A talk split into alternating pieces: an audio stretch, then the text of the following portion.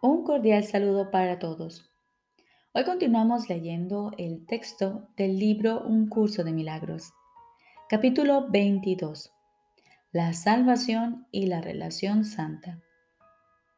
Quinta parte. La debilidad y la indefensión. Jesús nos dice, ¿cómo se superan las ilusiones? Ciertamente no mediante el uso de la fuerza o de la ira, ni oponiéndose a ellas en modo alguno. Se superan dejando simplemente que la razón te diga que las ilusiones contradicen la realidad. Las ilusiones se oponen a lo que no puede sino ser verdad. La oposición procede de ellas, no de la realidad. La realidad no se opone a nada lo que simplemente es, no necesita defensa ni ofrece ninguna. Solo las ilusiones necesitan defensa debido a su debilidad. Mas, ¿cómo podría ser difícil recorrer el camino de la verdad cuando la debilidad es el único obstáculo?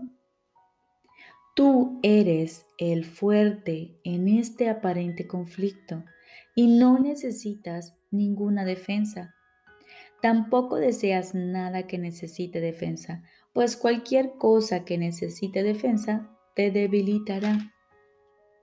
Examina para qué desea la defensa, las defensas el ego y verás que siempre es para justificar lo que va en contra de la verdad, lo que se esfuma en presencia de la razón y lo que no tiene sentido.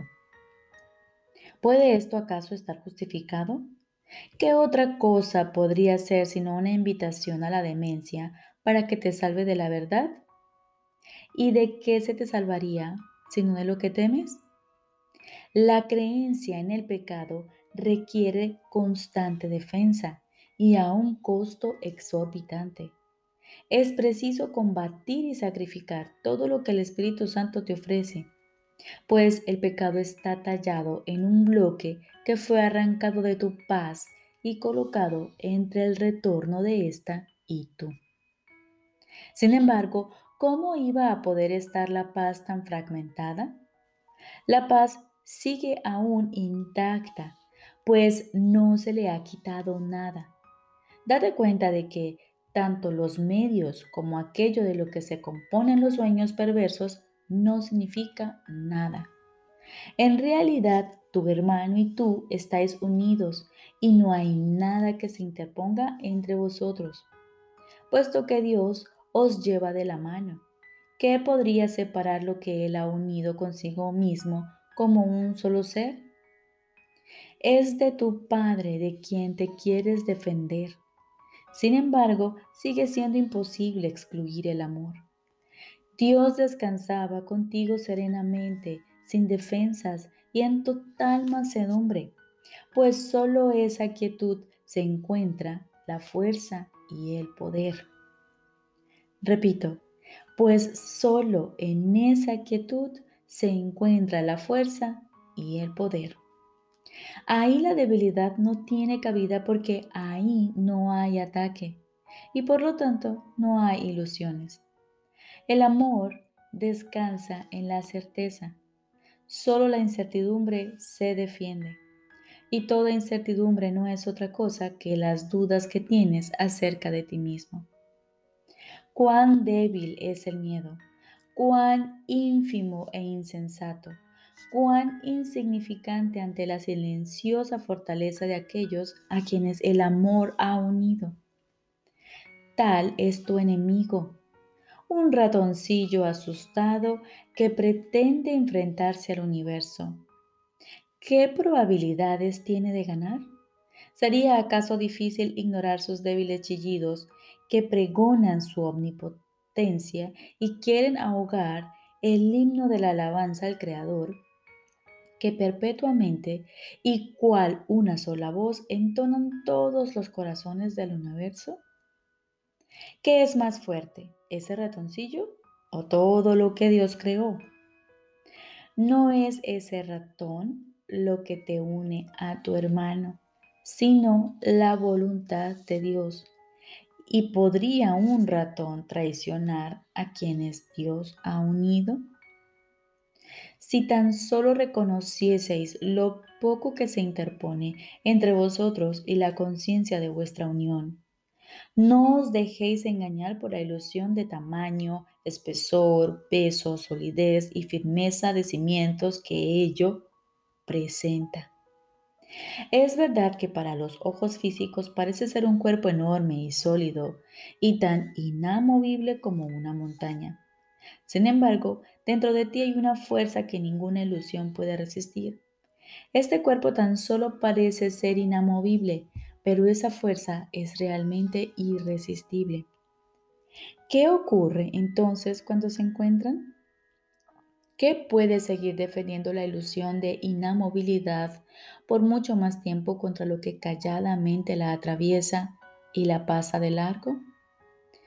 Nunca olvides de que cuando sientes surgir la necesidad de defenderte de algo, es que te has identificado a ti mismo con una ilusión. Consecuentemente, crees ser débil porque estás solo. Ese es el costo de todas las ilusiones. No hay ninguna que no esté basada en la creencia de que estás separado, ninguna que no parezca interponerse densa, sólida e inamovible entre tu, entre tu hermano y tú. Ni ninguna que la verdad no pueda pasar por alto felizmente y con la facilidad que tienes que quedar convencido de que no es nada, a pesar de lo que pensabas que era. Si perdonas a tu hermano, esto es lo que inevitablemente sucederá pues es tu renuencia a pasar por alto aquello que parece interponerse entre vosotros, lo que hace que parezca impenetrable y lo que defiende la ilusión de su inamovilidad.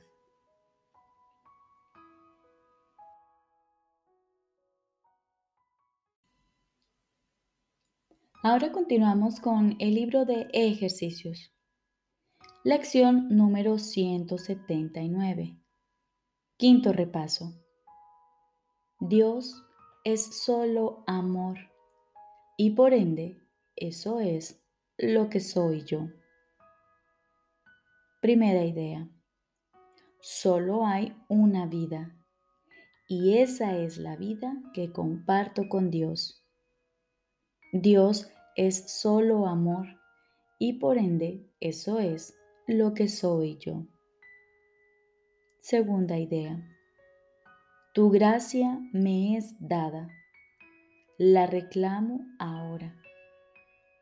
Dios es solo amor y por ende eso es lo que soy yo.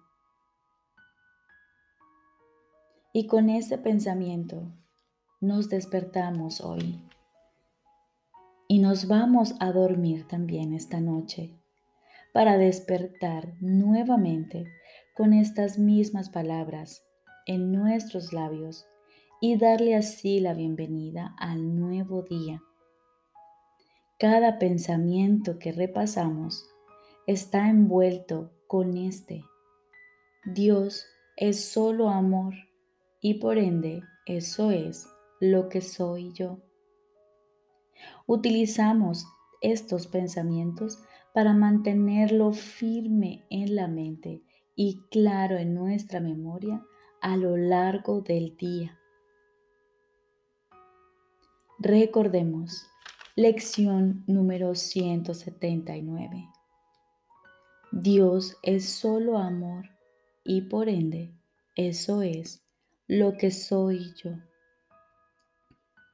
Solo hay una vida y esa es la vida que comparto con Dios. Dios es solo amor y por ende eso es lo que soy yo. Tu gracia me es dada, la reclamo ahora. Dios es solo amor y por ende eso es lo que soy yo. Te deseo un feliz día.